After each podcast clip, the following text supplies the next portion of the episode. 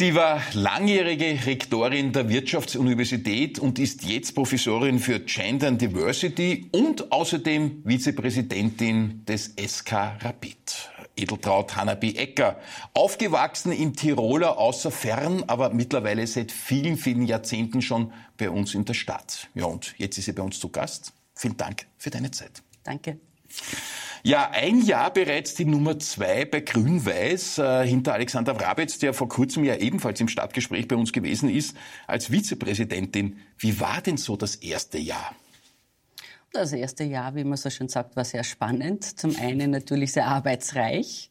Wir haben ja gleich ähm, vom Anfang an losgelegt und beschlossen, Statutenänderungen zu machen, zu diskutieren, was heißt Nachhaltigkeit im Sport, insbesondere auch für Rapid. Wo stehen wir mit dem Frauenfußball genau. und so weiter. Das heißt, wir haben natürlich schon sehr schnell losgelegt und ganz viele Projekte angegangen. Deswegen mhm. war es sehr intensiv. Mhm. Es war aber sehr lehrreich, weil ich natürlich ganz, ganz viele totale Rapid-Fans kennengelernt habe und sehr viel mit denen auch diskutiert habe äh, und hier auch sehr freudig erlebt habe, wie viel Leidenschaft da bei den Mitgliedern auch vorherrscht und wie sehr die Leute einfach für und mit Rapid leben. Ja, es ist ein, ein, ein Doppelleben. Im Prinzip, da gibt es das normale Leben als WU-Professorin und da gibt es sozusagen dieses leidenschaftliche Leben mit Fans, die ihr nicht immer nur gejauchzt habt, muss man sagen, wenn man aufs letzte Jahr zurückblickt. Ich sage mal, die Erfolge waren da, sie waren aber auch teilweise nicht da. Ist das so, dass man dann als Vizepräsidentin auch diese Emotionen von enttäuschten Fans mitbekommt, dass sie bei Ihnen anklopfen und sagen, bitte so geht es nicht weiter? Mach irgendwas? Ja, natürlich. Wir sind ja eine Gemeinschaft. Insofern teilt man sich mit sozusagen und diskutiert natürlich ganz viel darüber. Und ja, ich lebe ja selber mit. Ich bin mhm. natürlich auch dann irgendwie zu Tode betrübt und himmelhoch jauchzend. Das ist dann mhm. so ein, ein Bad der Gefühle. Ich habe auch einmal scherzhaft bei unserer ersten Mitgliederversammlung gesagt, was lernt man bei Rapid, dass in Leidenschaft halt auch Leiden steckt. Also das gehört ein bisschen dazu. Aber das Schöne ist, ähm, dass trotzdem ähm, alle ihrer Überzeugung treu bleiben und diesem ja. Club auch sehr treu bleiben. Ja, man hat den Eindruck, egal wie groß oder weniger groß die sportlichen Erfolge sind, die Fangemeinde, die wird nicht kleiner, sondern eher größer. Es sind wahnsinnig viele, jetzt auch in ganz Österreich im Prinzip. Ja, ja, wir haben also jetzt dann knapp 19.000 Mitglieder, Tendenz wachsend. Das heißt, wir haben auch ganz viele Fanclubs, über 200, die sich auch über Österreich und sogar ins Ausland verstreuen. 200 und, Fanclubs? Ja, die unterschiedlich sich immer wieder auch selber organisieren und zusammenfinden. Ähm, ja, die sind verschieden groß natürlich, mhm. verschieden, verschieden stark durchorganisiert. Aber es ist ähm, sozusagen, und das sind die, die wir kennen, aber da gibt es natürlich darüber hinaus ganz, ganz viele, mhm. die ganz große Sympathien hegen. Mhm mit Rapid und ähm, es ist ja auch tatsächlich so, dass die Rapid-Gemeinde immer, wenn es dann auch ein spannendes Spiel gibt, natürlich wahnsinnig zahlreich ja. Äh, da ist. Es ist bummvoll, das Stadion, es ist großartige Stimmung, muss man einfach sagen. Äh, aber wie sind die dann drauf, wenn es eben nicht so klappt und durchwachsen ist? Ich sage mal, man ist in der unteren Hälfte oder möglicherweise im unteren Drittel. Ich meine, das war jetzt so schon länger nicht, aber es kann theoretisch immer wieder kommen. Was ist denn dann mit der Emotion? Wie äußert sich ja, das? Die, das ist Enttäuschung. Das ist pure Enttäuschung und da ist ganz viel Traurigkeit dabei.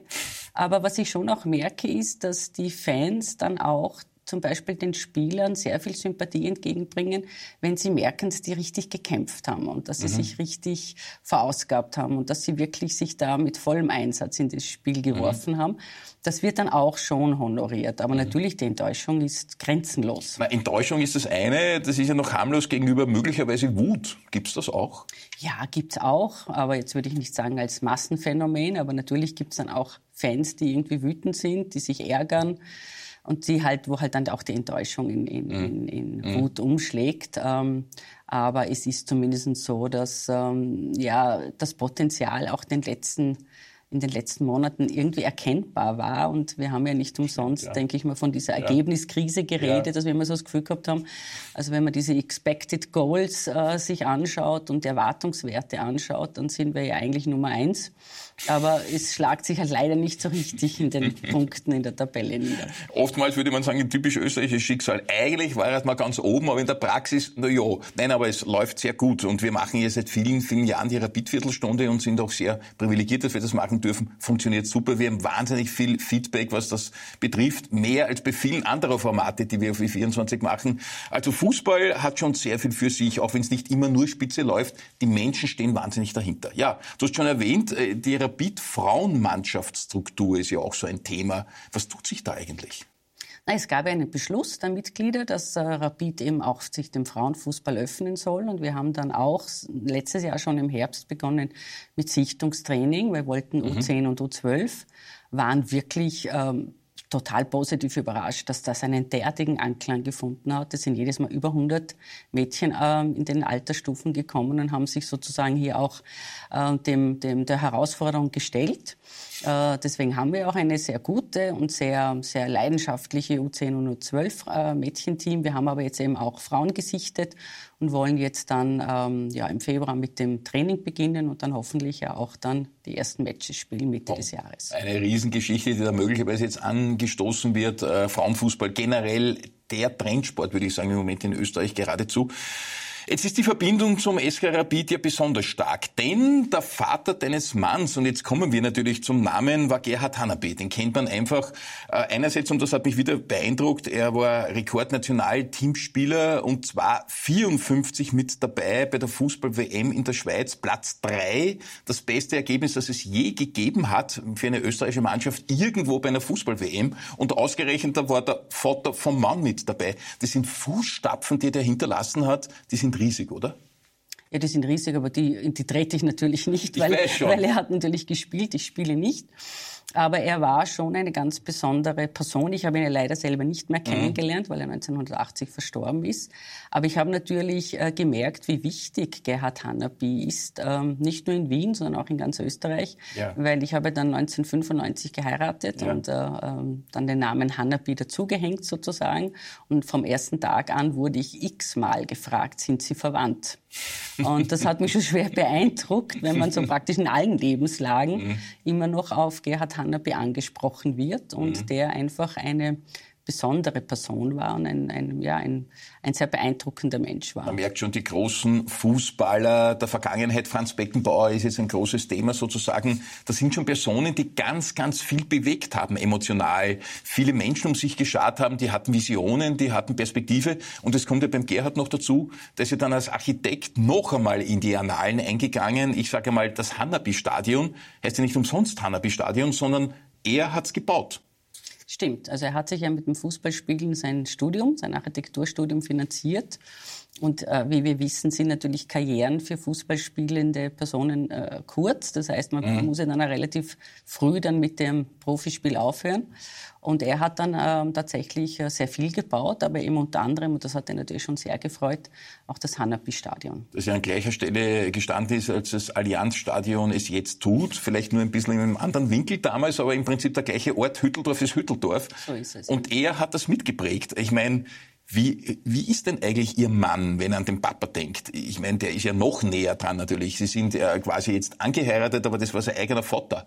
Ich meine, ist das dann eine, ich sage jetzt ein bisschen übertrieben, gottähnliche Person oder wie, wie ist das, wenn der Papa so eine Figur hatte? Naja, also ich muss so sagen, ein, ein, also laut Aussagen meines Mannes, ich habe die zwei natürlich nicht miteinander erlebt, ja. aber er hat schon gesagt, dass das für ihn dann zum Beispiel Profifußball eben kein Thema war, weil er immer im Schatten dieses berühmten Vaters mhm. gestanden wäre. Mhm. Und deswegen hat er sich natürlich dann auch anders orientiert. Mhm. Dann, ist er dann ein, ein äh, Ökonom geworden und ähm, hat aber schon natürlich ähm, ganz viel Zeit äh, am Fußballplatz verbracht, nicht nur zum Training, sondern auch bei den Matches vor allem und hat dann wahrscheinlich auch so ein bisschen Überdosis Fußball gekriegt. Also es war dann mhm. durchaus auch einmal eine Zeit, wo mhm. es für äh, ihn wichtig war, sich sozusagen seinen eigenen mhm. ja, Interessen und auch seinen beruflichen Wegen dann auch zu widmen. Also noch Abstand zu finden, sozusagen genau. zu dicht ist dann auch äh, ein bisschen erdrückt quasi. Ja. Mhm. Sehr interessant. Blicken wir zurück auf die Kindheit und Jugend. Und damit blicken wir raus aus Wien ans andere Ende fast von Österreich in den Tiroler Außerfern, Bezirkshauptstadt Reute. Kenne ich ganz gut. Es ist lang, bis man dort ist, von Wien aus gesehen. Da bist du schnell mal in Salzburg und dann ist immer noch sehr, sehr weit. Äh, und in den 80ern dann allerdings der Switch, äh, das äh, Informatikstudium an der TU, Technische Universität in Wien und das, ich sage jetzt bewusst überspitzt, für ein Mädel aus dem fernen Außerfern. Der Switch in die große fremde Stadt. Wie war denn das, aus der Provinz in so einem Millionen-Moloch zu kommen?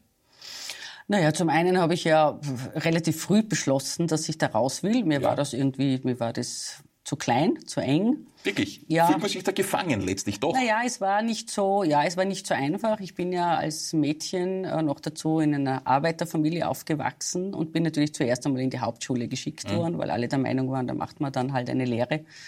Ähm, und ich habe dann aber nach zwei Jahren Hauptschule das Gefühl gehabt, ähm, ich möchte eigentlich Lehrerin werden und dazu braucht man eigentlich Matura, daher muss man ins Gymnasium gehen und bin dann auch gewechselt. Mein Vater hat das nicht so besonders toll gefunden, weil er tatsächlich auch der Meinung war, das ist vergeudete Zeit an Frauen, weil die werden eh heiraten und Kinder kriegen. Ähm, aber ich bin ja sozusagen ein, wenn man so will, Kreisky-Produkt. Ja. Es waren also damals dann die Öffnungen der Universitäten. Es hat gratis Schulbücher gegeben, gratis Schulbus und all diese Dinge. Das heißt, mein Vater hatte jetzt nun wirklich äh, kein gutes Argument zu sagen, ich soll nicht ins Gymnasium gehen. Ich bin dann eben ins Gymnasium nach heute gewechselt. Das wurde auch in meinem Dorf nicht von allen gustiert. Also da hat es auch durchaus ähm, kritische Stimmen gegeben, wo, wo man denn sei, dass man da jetzt, dass jetzt schon alle glauben, sie müssen da in ein, in ein Gymnasium gehen und Matura machen. Und wie ich dann, also ich habe dann relativ früh in der sechsten Klasse eigentlich schon mich äh, sehr für Mathematik interessiert. Und wir hatten damals Freifach IDV. Und das habe ich äh, besucht. Da haben wir dann irgendwie äh, in einem Unternehmen uns ein paar Computer angeschaut und ein bisschen Programmieren gelernt. Commodore 64 und so. ne? ja, so auf der Ebene ungefähr. ja. Genau. Und dann haben wir ähm, tatsächlich damals, habe ich mir überlegt, aha, das ist eigentlich wohl angewandte Mathematik. Mhm. Das ist durchaus was, was mich sehr interessiert.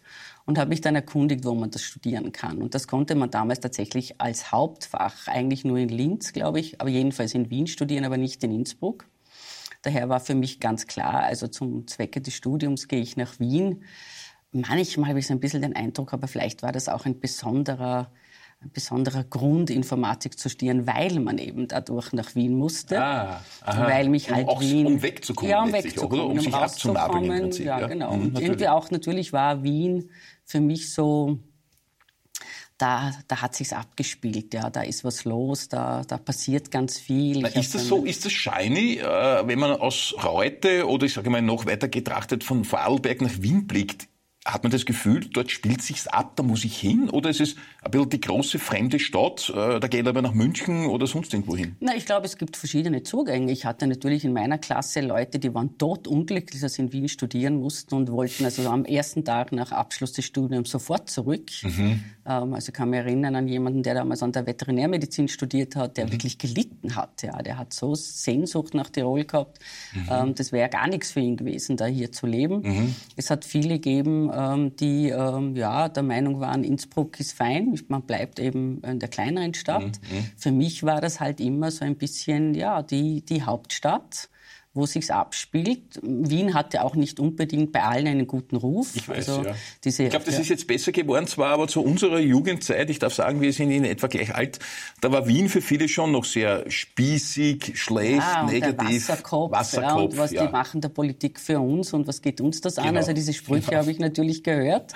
Ähm, für mich war das aber eben immer schon sehr reizvoll Mhm. und, und für mich war halt immer Wien die Stadt, wo eben auch sich politisch abspielt. Ich war immer natürlich der Meinung, dass Wien im Vergleich zu der Gegend, aus der ich komme, sehr weltoffen ist und daher hat es mich mit großer Überzeugung hierher gezogen. was dann noch gekommen ist, wir kommen zur Wirtschaftsuniversität dann, aber vorher gab es noch eine Zwischenstation. Nachdem das TU-Studium fertig war und noch bevor die tolle Karriere an der WU begonnen hat, gab es dann Forschungsaufenthalte, zum Beispiel in Schweden und in Kanada.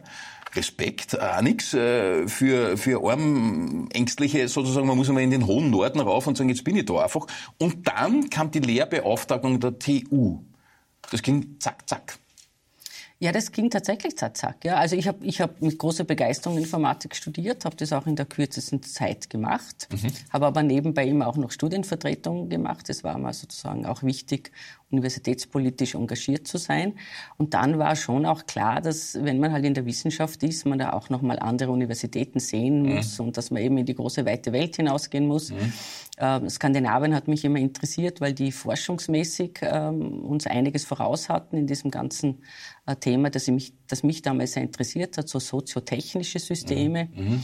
Ähm, ja, und deswegen war dann irgendwie schon auch klar, dass ich dort noch einmal Erfahrungen sammeln möchte. Und das war sehr spannend und sehr, sehr aufregend. Ja, aber wirklich losgegangen an der, an der WU im Jahr 2004, also mehr oder weniger jetzt vor 20 Jahren, kann man ungefähr äh, sagen, Gender and Diversity ist die Professur äh, und das ist ja wirklich spektakulär. Hunderte, genau genommen rund 400 wissenschaftliche Publikationen gibt's äh, in der Zwischenzeit bereits äh, von der Edeltraut. Ich sage jetzt einmal das äh, sehr verkürzt und lapidar. Was ist denn der Kern des Fachgebiets? Kann man das in einem Satz zusammenfassen? Diversity, wie lässt sich all diese wissenschaftliche Expertise bündeln in einer Kurzerklärung? Na, ganz kurz geht es darum, zu schauen, wie Diversität, die es gibt, wie das auch konstruktiv unterstützt werden kann zum Wohle der Organisation. Mhm.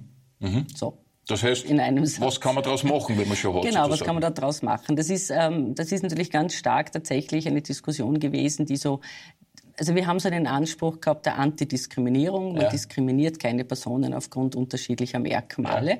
Und die Diversitätsmanagement-Forschung hat aber das sozusagen vom Problem in so eine, in so eine äh, Potenzialsicht äh, umgemünzt. Und da ist jetzt natürlich dann tatsächlich im Raum gestanden und auch vielfach beforscht und auch bestätigt worden, dass Diversität was Gutes ist, mhm. dass das eine ganz wichtige, mhm. wenn man so will, Ressource ist. Mhm weil äh, Organisationen davon profitieren, dass sie nicht immer sozusagen sehr eindimensional oder monokulturell aufgestellt Sondern sind. weltoffen sind, sich verschiedensten Zugängen widmen sozusagen und zulassen, dass man Dinge auch unterschiedlich aus, aufgrund der Herkunft möglicherweise sehen kann.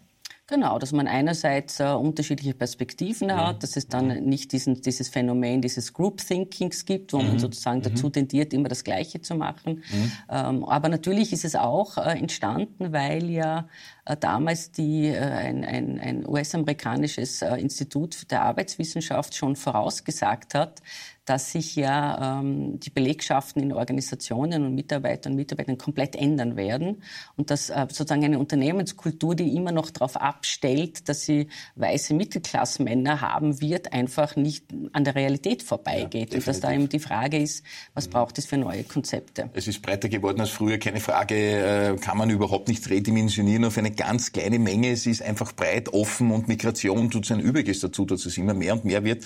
Ja, von 2015 dann bis in den September letzten Jahres, muss man jetzt schon sagen, also in den September 23, acht Jahre lang Rektorin der Wirtschaftsuniversität und das für eine TU-Doktorandin. Also das ist irgendwie auch nicht ganz normal, sozusagen, da kommt eine Technikerin und äh, übernimmt die Wirtschaftsuniversität. Wie ist denn das grundsätzlich gefragt? Ich war ja selber dort und kennst noch, wie voll das war. Das war noch das alte Gebäude in der Alternstraße. Äh, jetzt ist ja wunderschön gelegen, auch architektonisch ausgefällt im Prater. Wie ist denn die Nachfrage der Studierenden nach der WU? Ist die so stark, wie es immer war, oder lässt es etwas nach über die Zeit? Nein, die Wirtschaftsuniversität, das ist meisten, den meisten gar nicht bewusst, ist die einzige Fachuniversität in den Wirtschaftswissenschaften. Wir haben ja mehrere Kunstunis, wir haben mehrere medizinische Unis, wir haben ja. tatsächlich nur eine einzige Wirtschaftsuniversität ja. und das ist die WU Wien. Ja. Und daher glaube ich schon, dass wir natürlich besonders attraktiv sind, dass mhm. die Leute, die Wirtschaft studieren wollen, die kommen natürlich an die WU. Und die äh, wollen dann dort ähm, zwar am Anfang meistens noch relativ orientierungslos, aber irgendwann einmal wissen sie schon, ist es eher die Volkswirtschaft, ist es eher die Betriebswirtschaft und dann kann man sich da ja auch ein Stück weit äh, orientieren und auch spezialisieren. Ähm, das heißt, wir haben kein Problem. Wir haben ja dann aber doch aufgrund der Größe der, ähm, also der, der Studienbeginnenden ja dann auch Aufnahmeverfahren einführen müssen mhm. und auch wollen. Mhm. Wir gesagt haben, wir wollen jetzt doch ein bisschen mhm. einmal ähm, eine bestimmte Anzahl an Studierenden nehmen, damit wir auch wissen, mhm. wie die Ressourcenplanung ausschaut. Und ähm, das durfte man ja dann, sozusagen die Wirtschaftswissenschaften wurden und auch, und auch Rechtswissenschaften wurden dann gesetzlich ermächtigt, solche Aufnahmeverfahren äh, zu starten. Und wir waren immer diejenigen, die die auch tatsächlich durchführen mussten, weil wir immer mehr äh, Bewerbungen hatten als Plätze. Zu meiner Zeit war es einfacher, da waren auch ganz, ganz viele in der WU ohne Aufnahmetest. Man ist einfach hingegangen und war dann dort und ist am Boden gesessen im Audi Max äh, mit hunderten anderer übereinander gesessen, quasi war richtig spooky. Da gab es keine Reglementierungen, war ein bisschen zu viel, würde ich sagen, rückblickend. Und jetzt ist es natürlich viel, viel geordneter. Ja, ein Stichwort, ein spannendes, auch im Schulbereich natürlich KI, künstliche Intelligenz. Gibt es das in irgendeiner Art und Weise, dass das schon vermittelt wird bei den Vorlesungen oder bei den Pro-Seminaren? Kommt das vor? Wird das eingesetzt oder ist das nur eine Metapher und in der Praxis verwendbar die gar nicht? Doch, doch. Wir haben ja unterschiedliche Lehrstühle. Wir haben ja dann auch in, den, äh, in meiner Rektoratszeit einen eigenen Schwerpunkt in Digital Economy gesetzt. Das heißt, mhm. wir haben ganz viele Professuren dann auch besetzt, mhm. die sich gerade mit Digitalisierung und zur Digitalisierung gehört natürlich dann auch die Anwendungen von KI-Systemen äh, beschäftigen, forschungsmäßig. Und da wir eine Universität sind und forschungsgeleitete Lehre ähm, betreiben, war immer auch klar, dass die entsprechenden Inhalte auch in die Lehre eingebaut werden. Ähm, wir haben ein eigenes Masterprogramm dazu dann auch aufgesetzt, das sich genau mit den Themen beschäftigt. Wir haben ganz viele Forschende, die sich damit beschäftigen. Das ist eine Forschung- und Lehrfrage. Aber natürlich sind wir dann auch konfrontiert gewesen mit ähm, neuen Methoden des Lehrens. Ja. Ja. Blended Learning, wie kann man ja. da online und digitale Formate gut integrieren. Natürlich haben wir in den letzten Monaten das Thema gehabt, wenn unsere Studierenden ChatGPT benutzen, was bedeutet das dann alles? Das wäre meine nächste Frage gewesen. Äh, was ist, wenn eine Diplomarbeit oder eine Dissertation heimlich über ChatGPT oder sonst irgendein äh, KI-Tool angefertigt wird? Kann man das überhaupt noch aufdecken?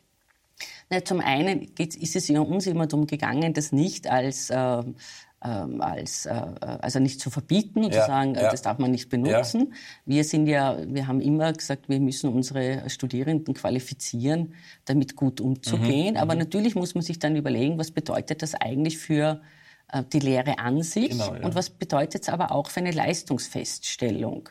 Und ich finde es ganz gut, dass man sagt, jetzt müssen wir noch einmal ein bisschen neu denken, wie wir denn dann Leistungen überhaupt beurteilen, mhm. wenn, es der, wenn es derartige Hilfsmittel mhm. gibt, aber auch wie tatsächlich, wie können wir die neue Generation darauf vorbereiten, dass sie diese Tools auch vernünftig einsetzen, weil die sind natürlich auch äh, riskant, verlockend, verlockend. riskant, ja. aber natürlich, wenn man äh, gerade jetzt am Anfang mit der ChatGTP äh, arbeitet, kommt man natürlich auch drauf, dass da sehr viel Blödsinn zusammenkommt mhm. und das mhm. inhaltlich ähm, nicht unbedingt äh, korrekt ist. Das heißt, die brauchen schon eine Kompetenz, das auch die Qualität davon einschätzen zu können.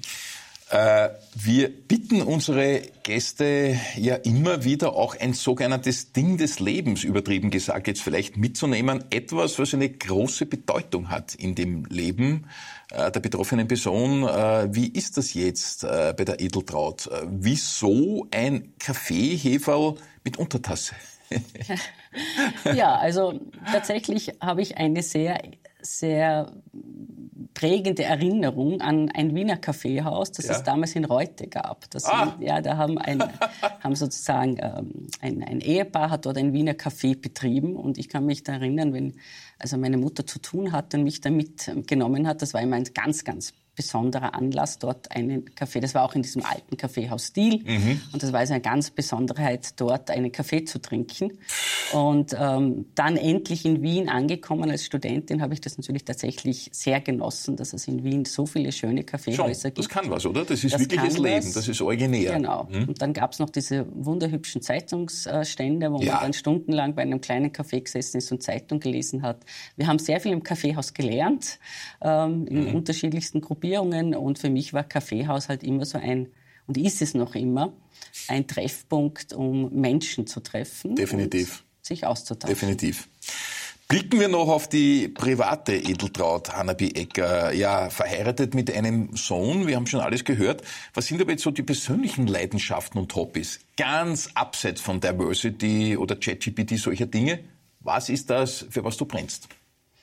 Naja, Rapid, also das, ist, das ist jetzt ein bisschen aufgelegt. Ja, okay, ne? aufgelegt. Nein, aber ich äh, in meiner Freizeit, ich bin, ähm, ich bin sehr gerne in Griechenland, ich bin sehr gerne auf mhm. einer griechischen Insel. Ich versuche mich nach wie vor sehr hartnäckig, diese Sprache zu erlernen, die nicht ganz einfach ist. Respekt, ich ja, geh, das ist nicht gehe gerne wandern und lese natürlich sehr, sehr gerne. Sehr schön. Und welche Insel soll das sein in Griechenland? Das verrate ich jetzt nicht. Na, hallo! Na, das war ein Geheimtipp. Wirklich? Ja. Gibt es die in Griechenland? Also ich habe so eine, eine unbestechliche Liste von Reisezielen. Ich habe so eine Reisestatistik mit 67 Ländern, bin ich jetzt schon recht stolz. Platz zwei der Länder mit der längsten Aufenthaltsdauer ist Griechenland. Mhm. Ein bisschen über ein Jahr in der Zwischenzeit. Da bin ich stolz drauf. Und ich kenne die Inseln alle relativ gut. Müssen wir nachher reden. Aber wenn die Kameras ausgeschaltet sind. Äh, Blick nach vorne in die Glaskugel. Äh, am Schluss, äh, jetzt frage ich nicht, äh, wie das Leben verlaufen ist zwischen 1 und 10 und Zufriedenheitsskala und so weiter. Nein, wir fragen uns, wo wird Rapid stehen am Ende jetzt der Frühlingssaison? Wo seid ihr? Wir sind vorn dabei. vorn dabei. Also gut. Ja, was Top 3? Ja, wir planen nach wie vor da ordentlich ähm, dazu zu gehören. Schritt mhm. für Schritt. Wie hat der Trainer gesagt, jetzt geht es um die nächsten fünf Spiele. Ja, Sturm Lask sind ziemlich stark im Moment. Salzburg sowieso. Rapid würde sich gut machen, sage ich mal aus Wiener Sicht. Die Bundesländer sehen es vielleicht anders an, denken ja, die Wiener sollen irgendwie da unten herumkommen. Nein, nein, aber Wien braucht uns. Schon? Ja. Und Top 3 könnte sich ausgehen. könnte. Es könnte. Es könnte. Ja. Also ich drücke alle, alle Daumen und weiß äh, von meinen Kollegen, die die Rapid-Viertelstunde machen, wir leiden und kämpfen alle mit und wollen es. Ich will es auch seit ich lebe. Äh, immer, meine Frau ist aus dem 14. und kommt aus Hütteldorf. Also man ist einfach ver verwachsen mit dem Ganzen. Alles Gute für die sportliche Zukunft und vielen Dank für den Besuch im Stadtgespräch. Dankeschön, danke.